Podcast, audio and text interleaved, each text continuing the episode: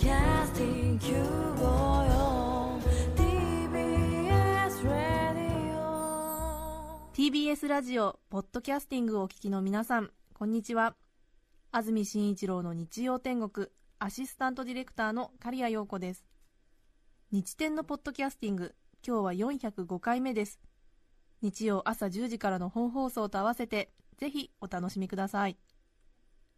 それでは7月5日放送分安住紳一郎の日曜天国メッセージコーナーをお聞きください。府中市のムンクの叫びたりさん48歳女性の方ありがとうございます。ありがとうございます。私はラ抜き言葉が気になって気になって仕方がありません。特にテレビのインタビューの時ラ抜き言葉の発生率が高いのです。しかしそういう時は必ずラ抜き言葉が訂正された字幕スーパーが出るので出た放送局の意地とツッコミを毎度入れてしまいゆったりとテレビを見ていられません。本当にラ抜き言葉問題はそろそろ解決していただきたいものです。48歳の方詳しいですねラ抜き言葉、うん、ラ抜き言葉ね難しいですよね。うん。そうですね。解決か。解決するんですかね？どういう解決を見るんでしょうね？そうですね。うんはあそうですか。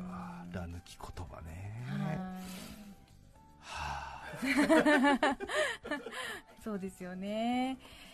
ちゃんとどうしてるんですか皆さんは、ね、ラが入ってる方が丁寧だけれども、ラを抜くと結構合理的なんですよね。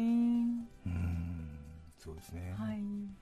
この時間に帰るとあのドラマ見られるよねって言わなきゃいけないんですよね。そうですよね、うんうんうんこの野菜は生でも食べられますかって言わなきゃいけないんですよね,そうですね、え。まあこの時間に帰るとテレビ見れるよねそうね。この野菜は生で食べれますかっていうことなのかな？そうですよー、ねねラが入るか入らないかですね。そうですね。ラ抜き言葉。はい。あ。ーまあ、衝撃的なデータもありましてですね。20代の、はい。東京で取ったデータだと思うんですが、えー20代の男女で、えー、ラ抜き言葉をうん。使う人の割合はね、確かね99.8とかそういう数字が出てますので20代になるとほとんどラ抜きするんですよね。それで30代になってようやく2%ぐらい確か。そうなんですよ。だから今の20代30代の人たちはほとんどラ抜きなんですよね。あそうなんです。ラ抜そこまで来てる。そこまで来てるんですよ、もう、えーでもうあれですね今年65歳ぐらいになる段階の世代の皆さんが、いわゆるそのラ抜きに対して違和感を感じる最後の、最後の席になってるんですよね、はあええ強く違和感をね感じていらっしゃいますよね。そうなんですよその世ね、代の方は。うん。みたいです、はあ。そういうことになるみたいですよ。でも放送局とか新聞社の皆さんは、これ、ラ抜きでやるとものすごく怒られるんで、要するに、ね、コンプライアンスみたいなところになってきて。ええ字幕スーパーとか要するに 言い直しをしたりとかしてやるんでえ逆に言ってる人はラ抜きになってるのに字幕スーパーだけラが入ってくるってえいう、ええ。なんか古典芸能みたいな感じになっちゃって。ですよね。そうですね。あの うん。ここはこうなんだ。そう英語のナイフみたいにあの K を読まないみたいななんか K は書くんだけど読んでないよっていう、えー、NO とかね知ってるの NO とかあの発音しない K みたいな感じで書くときはそうラが入ってるんだけど読むときはこのラを読まないんだみたいな。そういうね。そうですね。あとは上野の不忍池みたいなね、えーそのまま中国から入ってきた通りのそのふ不人池って書くんだけど読むときはちゃんと書き下し的に不忍池って読まなきゃいけないみたいなえーで不忍池ってねあの書くときはみんな漢字3文字で不人池って書いて不忍池って読むんですけどねそうそうです。うん。そういうなんかそうするともうね、ええ。えー、何ですか？原ななんていうの？こう文語体と口語体をようやくね明治日本が獲得したのにもう一度また書き言葉と話し言葉で変わっていくっていう、えーはあ原文不一致の方に入っていくっていうねね。新しいその時代の方にギュッとまた流れるっていうね。ね。そうですよね。あ本当だ書き言葉とね話し言葉は昔違いましたもんね。そうですえテフテフなんて書いてね、蝶々って読んだりとかして、あ蝶々ってのはテフテフって書くなんだってやってたんだけども、それじゃいかんということで、ええ。え蝶々と書いて蝶々と読みましょうということになったんですけどもね、一致したんですけどね、はい。またここで離れていくっていう、えー 新しいこの時代の、なんていうのかな、ルネッサンスっていうのかな、わかんないけど、うん、本当だ。そういうことがね、ありますよね、本当に雨の降ってる時にこんな話は嫌なんだ、嫌なんだよ。深い問題があります。ね。ありますね。でもね本当20代の人がうん。もう200人いたら1人も使ってないっていうその事実もう衝撃止められないと思う。これは抗えないですね。ね。どうするっていう感じですよね。はいろんなことがありますね。うん。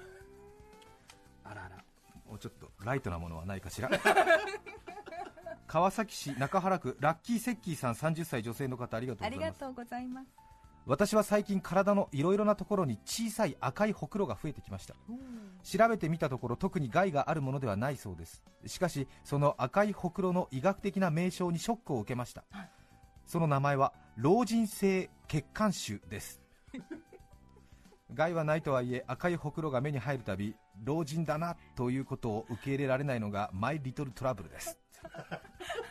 30歳そうですか。ええー、30歳。赤いほくろが増えてきましたか、うん。そうですか。そもわあ。男性もね背中にほくろが増えてくるとね、うん。そろそろ年齢だっていう話になりますけれどね、そうなんですか。そうですね。小さい時銭湯でよくおじさんたちの背中を見て随分とほくろがあるものだなと思って見てましたけども、ね、たまに自分のちょっとなんか肩先とか見るとあらみたいな。なんか見覚えがあるというようなどういうことだろうということになりますよね。困ったもんですよね。ね。あんまり自分の後ろ姿見ないもんですからね。この話はもう4回目になりますかね。え私地方に仕事に行った時に地方のホテルに泊まったんですよね。そこのホテルは大浴場というのがあってちょっと私夜の11時30分ぐらい大体12時に閉まるとこ多いんですけども11時30分ぐらいに誰もいない大浴場でのびのび入るのが好きだっていうところがありましてーはい。その大浴場に11時30分ぐらいに一人で行ったんですね。ところが誰か一人いまして、うん。ああてっきり自分で独占できるのかなと思った大浴場だったけれども先にもう一人いたんだなと思って。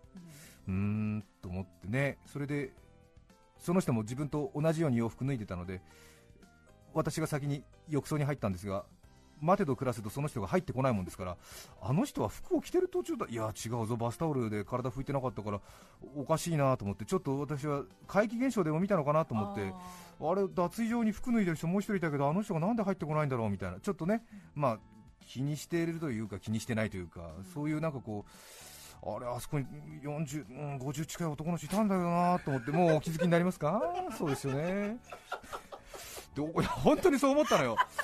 ちょっとあれ、あの人、えちょな見間違いかなと思って、ちょっと怖くなって、脱衣場に戻ったんですよね、それでしたらひ一人が誰もいないでしょ、でおかしいなと思って、自分が服を脱いだところに立って、その人がいた方向を見たら、ちょうど脱衣所の合わせ鏡になっていて、自分の後ろ姿を見ていたんだけれども、自分の後ろ姿が自分のイメージしていた後ろ姿と違って、はるかに年齢を重ねたものだったから、自分のものだと気づかなかったんだよ。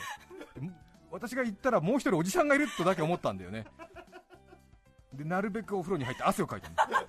少しでも若返ろうと思って。あれはね、本当にショックだった。びっくりした。えっと思って。あれが私の後ろ姿なんだという。全くイメージがなかったです。かける言葉が見つからないっていうか、なんて言うんだろうか。そうかそうかうんうん汗をかく以外にないない。なんかいろんなことを考えましたね。大事ね。そういうのはね。えうん。ーいやー何度目かもしれないけど一番面白かったです。そうですか？比較的今日は時間に余裕がありますので。上手に話せましたか？そうですか。もうちょっと上手にすることも可能ですけど、ね、余地がありますかまだ。と、うん。今ちょっと一箇所実は失敗したところがあったんだけど、ええ。うんそうね早めに50代って言っとけばよかったと思ってそういうの失敗したなと思って。よかったですよ。まあまあまあ。やめてください。現在進行形のところに反省点を挟むのやめてください。いいんです。練馬区のママ前向きさん女性の方ありがとうございます。ありがとうございます。私の小さな悩み。私は漫画家です、はい。先日お見合いをしました。えーお見合いをした日がちょうど自分の本の発売日でえ？ー話の流れで私の本を5冊くらいお見合い相手の人に買ってもらったのですが、うんうん。その後お見合いの話自体を断ったのでよくよく考えたら私は詐欺のデート商法とかいうやつをしてしまったのではないかとちょっと悩んでいます。買ってもらったのか。買ってもらったんですね。話の流れでね。そうかそうか。でもね、うん。あ漫画描いてらっしゃるんですか？ね。今日がちょうど発売日なんですか？あーそれはちょっと私も一冊ってことになりますよね。そうですね5冊くらい買ってもらって、うん。いい方でしたね、うん。そして驚きなのはママ前向きさんが漫画家だったということがそうですね。今日分かりましたね。ずっとずっとうん。ね送ってくださって。ですね。へー。えー、漫画家だったんですか？はあいろいろね。ね新しいことが次々分かりますね。この人自分が漫画家だっていうことをひた隠しにしていたはずですよ。確か そうですよね。気配も出してませんでしたね。気配出してませんででしたね、ね結構ねええ。結構自分の気配隠してる人この番組多いんですよね。結構はっってさせられる時ありますからね。うん。あの散骨イラストレーターでの時もそうでしたけど他にもねないや他にもね、ええ。何人かいるんですよ。はあ。特に近い業種で。まあそれは別にいいんですけどね、ええ。怖いんだ はっってする時ありますからね。びっくりするんですよ。うん。これまででもびっくりしたのはあれですよね。あこれは言わない方がいいね。そうですね。まあでもなんかこううん。怖いよね。一番怖い例を教えてあげましょうか。1年に1回公開放送やりますよね。で立山で公開放送やったのは一昨年ですか、そうですよね。立山の時の公開放送にうちの父親と母親がこっそり見に来てたんですよ。あの体育館にびっくりしたんで本当ですか？この放送は北海道流れてないはずなんですけどね。で私あの自分の身内が自分の仕事見に来ることをとても嫌うのでえ一切仕事の話とか家族とか親戚にしてないんですよ。ええ。それででもなんかだから父と母はその働いてる息子の姿を死ぬまでに一度見たいということでここがチャンスということでその立山でなんか公開放送をやるっていうのを遠くから聞きつけ情報を収集してですよ。それであの雨の日ですよね、えーすごいはい。列に並んでですね、ええそれでなんかで結構な前の位置でいたらしいんですよね、本当ですか。ええでね私ね似てる人いるなと思ったんですよ一瞬ね。えところがね顔上げやしないんですよね。だからね確認する術がなかったんですけど、危ねえなと思ってたんですけどね。結構ね隠れて近く来てるんですよ。でえーいつそれあのは分かったんですか？今年のお正月。北海道実家戻りましたらですね、まあ、当然2人はひた隠しにしてるんですよ。怒られる怒られるというか、まあえ、嫌がるっていうのをね知ってるんでねそうですよね、うん、そしたら出てきたんですよ。も南房総市の旅館のなんか、なんか箸袋みたいなのが出てきて。まあうちの母親がちょっとねあのケチなもんですから多分旅館で出た多分ゆ夕食朝食の朝食についてた多分箸を使わなかったものですからそのまま家に持ち帰ってそれを使おうという魂胆なんでしょうかね。それがうっかり台所の引き出しに入ってまして私が久しぶりに実家に帰ったものですから自分の使 う箸がないじゃないですかあそれであ母さんちょっと割り箸使うよなんていう時に南房総なんとかホテルってなるあらなんつって南房総のえ南房総なんかにいつ行ったのなんて言ったらもう二人がしどろもどになりましてね、えーなんか南房総のどういうこと言って南房総のどこに行ったのみたいなこと言ってねみたいなえーみたいな。よく聞こえないよなんて言って、えー。立山に行ったんだよなんて言って、えー。立山何しに？問い詰め。問い詰めて。そしたら南房総から館山市の体育館までタクシーで移動したのが意外に高くついたとか言ってなんかぐちぐちぐちぐち言ってましたけどね。で雨の中すごい並んでどうたらこうたらどうたらこうたらとか言って小さな傘しか持ってなかったからもうパンツまでびしょびしょになっちゃってって言って、うんどうたらこうたらどうたらこうたらあれはもう少し早く体育館の中に入れてはもらえなかったのかいなんて言ったりして入れなったんだこっちもなんつって勝手に来てんじゃないよって言ったんですけどね。うーんと思って。恥ずかしいよ本当に。本当に恥ずかしかったよ。もう今更もう逆に顔から火が出てしまったよ。怖いんだ。あと私のいとこがねなんかね隠れてねなんかメール送ってるらしいんだよね。それもわかんねえんだよな。どれだろうかどれななんだよね。わかんないんだよね、うん。いいよね。川崎市中原区招きキャットさん34歳男性の方ありがとうございます。ありがとうございます。私の小さな悩みは納豆パックのビニールがうまく剥がれないことです。納豆は大豆から作られていて栄養満点発酵食品でもあり健康にも良いにもかかわらず3個パックが100円以下で購入できるとあり一人暮らしの私にとっては強い味方です週末にスーパーの特売で買いだめをしほぼ毎日のように食べています。えー、毎日。私がいつも購入する納豆パックは四角いプラスチックのトレイに入っているポピュラーなもので蓋を外すと納豆とタレからしの間に薄いビニールが敷かれています。はい。敷かれてますね。えどうやらあいつは乾燥を防ぐためにあるようなのですが、ええあのビニールを剥がすとき必ずと言っていいほど納豆の粒がついてきてしまいます。まさか手で取るわけにはいかないしビニールから直接食べてしまうのも行儀が悪いご飯粒を一粒でも残したらこっぴどく怒られ育った私にとってはそのまま捨てることなんてもってのほかなのです。うん。仕方がないので箸で一粒一粒取っているのですがビニールが箸の側面に張り付いてしまい結局ぐちゃぐちゃになります。一粒もビニールにつくことなくきれいに納豆の塊からあいつを剥がすにはどうしたらいいかこの悩みを解決する方法をご存知でしたら教えてください。よろしくお願いいたします。あああなるほどね。あそんなについてきちゃうか確か震災の後物資の流通が滞ってええ。あのシートがないために納豆が品薄になったんですよね確かね。ああそんなことがありましたよね。そうでしたね。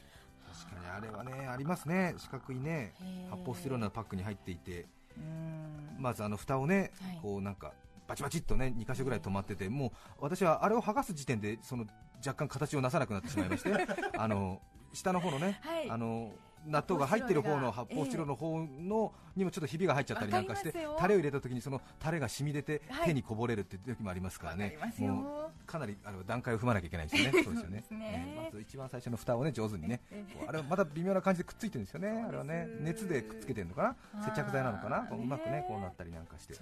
私はビニールを比較的中央の方を比較的こうムンズと使いましてこうねええ。あの茶巾寿司のような感じでちょっとフュッとねこう上手に、えあー持っていくとつかないような傾向がありますがはそれでも一粒ぐらいつくときはお箸でそのままねええ。しごき下ろして仲間たちと合流させるようにしています。ただそのお箸の位置がねあんまり中央の方ですとその粘つきがしばらく残ってたりしましてですね、ええーその後何かね違うものを食べるときに納豆の粘つきが残るみたいなことになりますけれどもね。難しい問題ですよね、まあ、各自それぞれ検討を祈りますさて今日番組冒頭でラ抜き言葉の話をしましたが、やはりたくさん皆さんね意見をお持ちのようでございましてこれは中澤さんに対するあ。ええやっぱり違うんだよっていうええそうなんです。どうもありがとうございます。はい、そうなんです。あ。しかと心に留めたいと思います、ええ。ありがとうございます。いろいろね。はい。そうなんです。揺れてる問題なのではい。必ず、ええ。そうなんですずどちらかのサイドからねはい。必ず来るんです、そうなんです。はい。そうなんですよね。はい。はい、ということでございました、はい、それから、えっと、納豆ですね、はい。納豆ね。納豆問題ですね。はい、こちらですね、はい。これも入れてる問題ですからね。納豆はですね、えーっとスライド式っていうのがなんか随分といいらしいですね、スライド式？え端の方だけつまんでこうあれですね。あの隠し芸のテーブルクロス抜きみたいな感じで向こう側に抜くんですね、向こう側に抜いてしかもその開いている発泡スチロールのペラペラになっている蓋の方にそのままスライドスッとやるのがいいとかですね。あと、えなるほど。引っあとかかって。中央をつまんで茶巾状につまんだあげくひねり手前の方に落とすみたいな。シュッっていうのもあるみたいですよ。はい。なんかいろいろあるそうですよ。はい。いろんな流派がね。あるんですね。ペンネーム日本橋の住人の方ですね納豆パックのおシートの取り方。そもそも納豆パックって言いづらいですよね、えー納豆パック。納豆パックのシートの取り方。蓋を開け中のタレからしを取り出す。もう一度蓋を軽く閉め蓋と容器の隙間からシートを抜き出す。半年くらい前にこの方法を知りほとんど完璧にシートを取り出せるようになりました。ぜひ試してみてください。妙な感動があります。へえはあなるほどねあの最近のコンビニエンスストアであるあれですよね。具沢山な冷やし中華的なああれのなんか中シートをさっと抜くやつね。そういうことよね。わけである。うー部分をですね。あん本当にその隙間から引いて大丈夫なんでしょうかね。なるほどね。なんかこのやり方が今のところいいのかなっていうことなんですか？えあとはこれは年吉さん80歳の方。あこれは経験値が高そうですよ。そうですねえーいい方法があるよっていうはい。ね、器の蓋を開けてタレと辛いのを取り出して ビニールの上からお箸の持つ方の先端を真ん中に突き立てて下まで押す。ん？ーちょっと待ってくださいよ。ビニールの上からお箸の持つ方の先端。そうね。要するにお箸の太い方の先端をはいビニールの上から真ん中に突き立てて下まで押すとで押さえたビニールをコマみたいにくるくる回して巻きつけると綺麗に取れますよ。と、えーこれは旅行なんかで披露するとすごく喜ばれる。拍手喝采だよ。一度やってみてね。という。それはやってみなくっちゃ。えー、旅行なんかで披露するとすごく喜ばれる。あこれちょっと面白そうだ。ええー、要するにお箸の持ってる方の太い方のはい。お箸を先端の真ん中にビニールが突き立てて下まで押すよね、うん。はい。そうすると多分ビニールがーちょっと浮くね周りが。周りが浮くよね、はい。でそれを押さえたビニールを箸をくるくる回して、はい。そうか。巻きつけてん。こっちに上がってくるかな？まあ上がるんだろうなきっとな。でくるくる回して巻きつけるときれとおーなるほどね。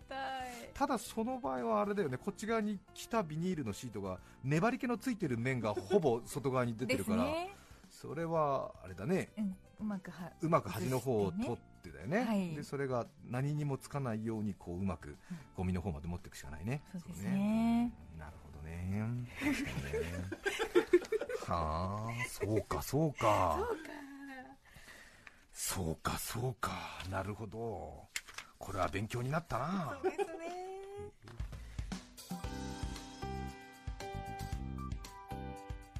さてスーパーで納豆を買ってきましたよ。ちょっと一応 A 案 B 案 C 案 D 案まであるのかな？今のところねやってみましょうか。はい。私はねもうちょっと都会的な番組を目指していたんだよ。こういうこういう感じではないんだけどなねいいですけどね昨日のあの文化放送の玉川美沙さんのところでもこの話だったそうですよ。あと昨日なんかテレビでもやってたみたいですけどね。うーん。まあね聞いてた人見てた人は繰り返しになっちゃうかもしれませんけどね。初めての人は。まずね私はこの発泡スチロールの蓋がこうねプチッとこうなんか熱みたいなので溶かしてこうくっついてあるじゃないですか、はい。これが取れないのが私はまず気がかりよ。いつもドキドキするの。ね外しましたははい。い。そしておすすめなのは、うん。タレとからしを取りまして、でえー、と向こう側の2辺をつかみまして、はい。そしてそれをスライド式に向こう側の蓋の方に一気に、うんもう私指につきましたけど。えこれを一気にスライド式で向こう側に引けばいいのかな？その時本体を何小指で押さえればいいのかな？小指で押さえればいいの？浮いちゃいますね結構ね。浮くよねこれね、うんじゃあ一気に引き抜いてみようか。片手でいいのか？あ片片手でね。あ片手でせーの。はい。あできなかった。ねあれおかしいぞ。これビニールシートが私の手から離れましたよこれ。にょっああまあ予想してたよりも綺麗にビニールシート取れましたけれども、そうですね。残念ながら最後一つちょっとついちゃったんですね。指にもちょっとつきましたね。さあそれでは、旅行先で喝采を受けるという箸の太い方で、うん。えー割り箸がありますね。ね。ラジオから聞こえる割り箸を割る音が嫌いなんだよね。よく言ってますよね嫌なんだ、えーはいそうなんですね。ごめんなさいね、え。ー年齢。では、えー、と真ん中に箸を突き立てて真ん中で下まで落とす、落とすそうすると、ほいほい。あらこの場合俺ビニール破いちゃったよ ダメじゃんか。貫通しちゃったな、そこまでやっちゃいけないんだね。まあ、割り箸ですからね若干鋭利ですね。そうですね。あはあ、2本一緒にやってみます？もうこれだって穴開いちゃったからあダメですよじゃあ今度はえー、と蓋をもう一度閉めて引き抜くタイプをやってみましょうか、はい、そうそうしましょうかね。ねえ一番支持してる方が多かった。ですね、うん。はい了解です、はい。でやってみましょうね、はい。蓋をきっちり閉めて入り口をかなりと下そして引くパーン。お綺麗とあは綺麗。あ綺麗に抜けますけれども、うん。比較的糸が長く引きますね。そうですね。まあこれはこれでいいでしょう。そうか。自分のやり方が一番上手にできるな 俺はさ向いてないんですよ。こういう番組に。頑固で。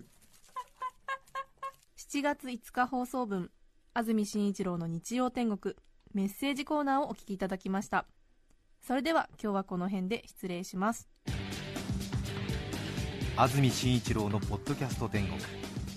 早く返そうその借金巨人広島 d n a ヤクルト中日ギリシャ政府。お聞きの放送は TBS ラジオ954